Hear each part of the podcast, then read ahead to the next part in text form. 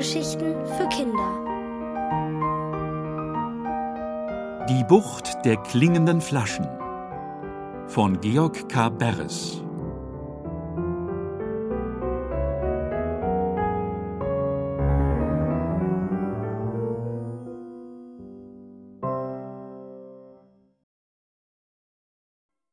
Wo liegt das Gold vergraben? Während seiner Ferien am Meer hatte der kleine Uli eine versteckte Bucht entdeckt, in der alle Flaschenpost der Welt angeschwemmt und von Christopher, dem netten, bärtigen Flaschenpostboten, weitergeleitet wird.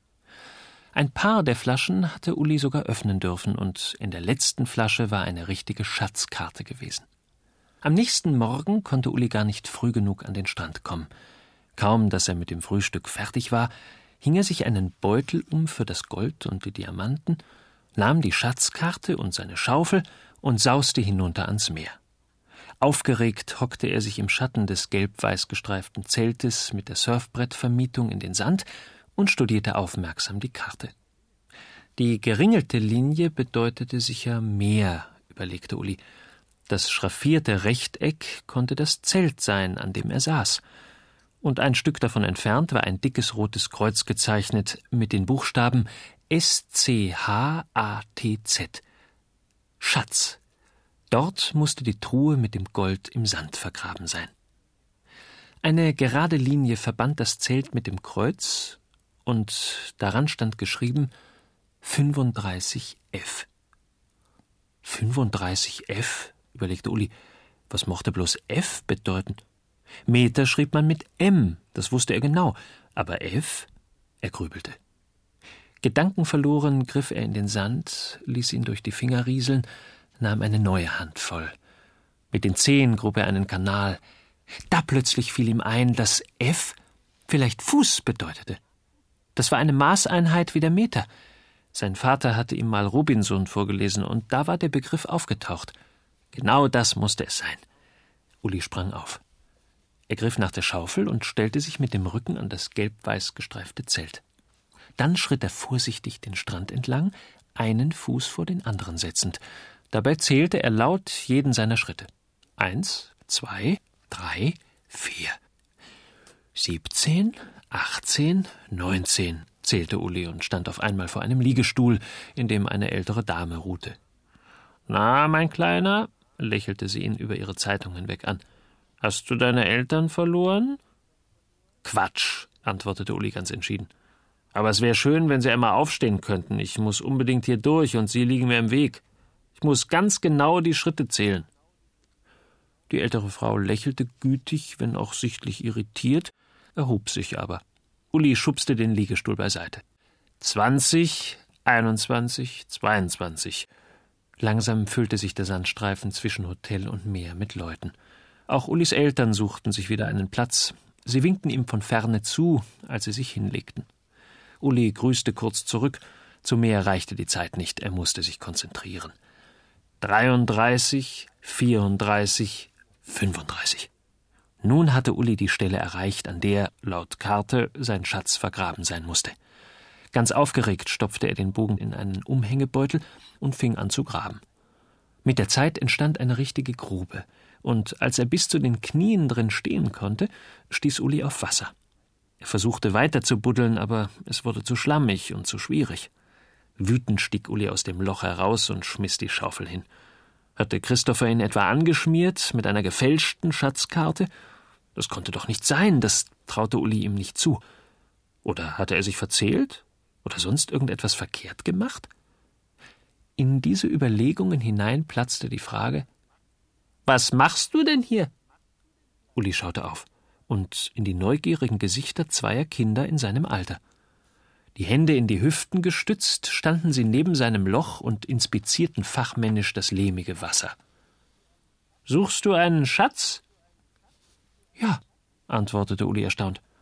Niedergeschlagen und erschöpft vom Graben holte er die Karte aus seinem Beutel und dachte, na, wenn die das mit dem Schatz schon wissen, ist es eh egal, dann kann ich ihnen auch die Karte zeigen. Uli erklärte ihnen die Zeichnung und die Sache mit den 35 Füßen.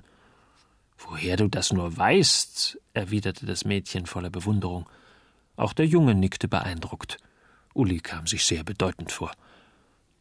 Wie heißt ihr eigentlich? fragte er. Ich heiße Uli. Ich heiße Gundi, antwortete das Mädchen, und der Junge sagte Herbert. Tja, meinte Uli, und wenn uns zusammen nicht ein grandioser Geistesblitz kommt, können wir meinen Schatz getrost vergessen. Das Mädchen sah Uli nachdenklich an. Vom Zelt da drüben bis hierher, das sollen 35 Füße sein? erkundigte sie sich ungläubig. Ich hab's selber abgemessen, antwortete Uli. Plötzlich lächelte das Mädchen. Ja, glaubst du denn, die Piraten, die den Schatz vergraben haben, waren Kinder? Natürlich nicht, widersprach Uli verwirrt. Na wieso? Na, die hatten selbstverständlich Erwachsenenfüße, erläuterte Gundi mit strahlenden Augen. Natürlich, rief jetzt auch Uli begeistert, dass ich daran nicht gedacht habe. Die Schatzgräber hatten größere Füße als ich. Hier ist gar nicht die richtige Stelle. Kommt, wir müssen das Ganze neu ausmessen.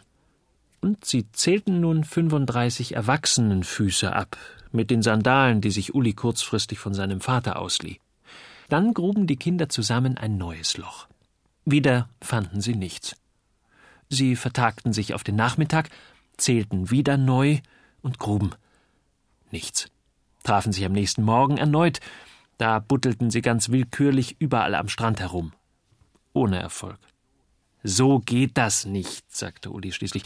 Jetzt kann uns nur noch Christopher helfen und er erzählte Gundi und Herbert unter dem Siegel der Verschwiegenheit von Christopher, dem freundlichen Flaschenpostboten und der Bucht der klingenden Flaschen.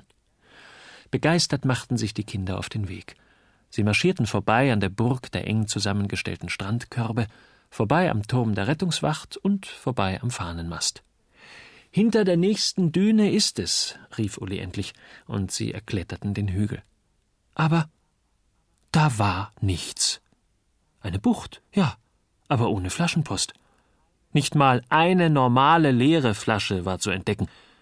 Und auch von Christopher fehlte jede Spur. War er zu blöde, die richtige Bucht wiederzufinden? fragte sich Uli. Oder hatte er davon nur geträumt? Zaghaft griff er in seine Hosentasche. Nein, da steckte wirklich seine Schatzkarte drin.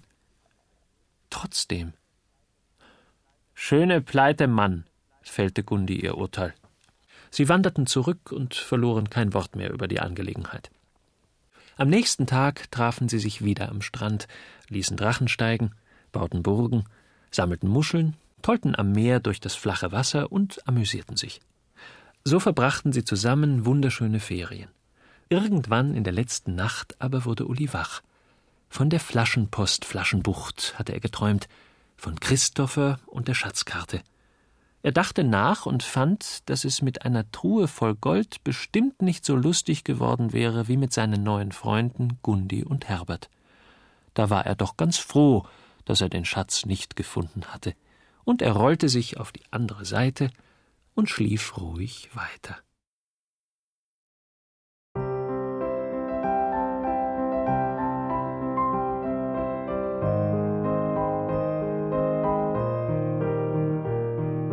Ihr hörtet Die Bucht der klingenden Flaschen von Georg K. Beres. Gelesen von Frank W. Arnold. Ohrenbär. Hörgeschichten für Kinder. In Radio und Podcast.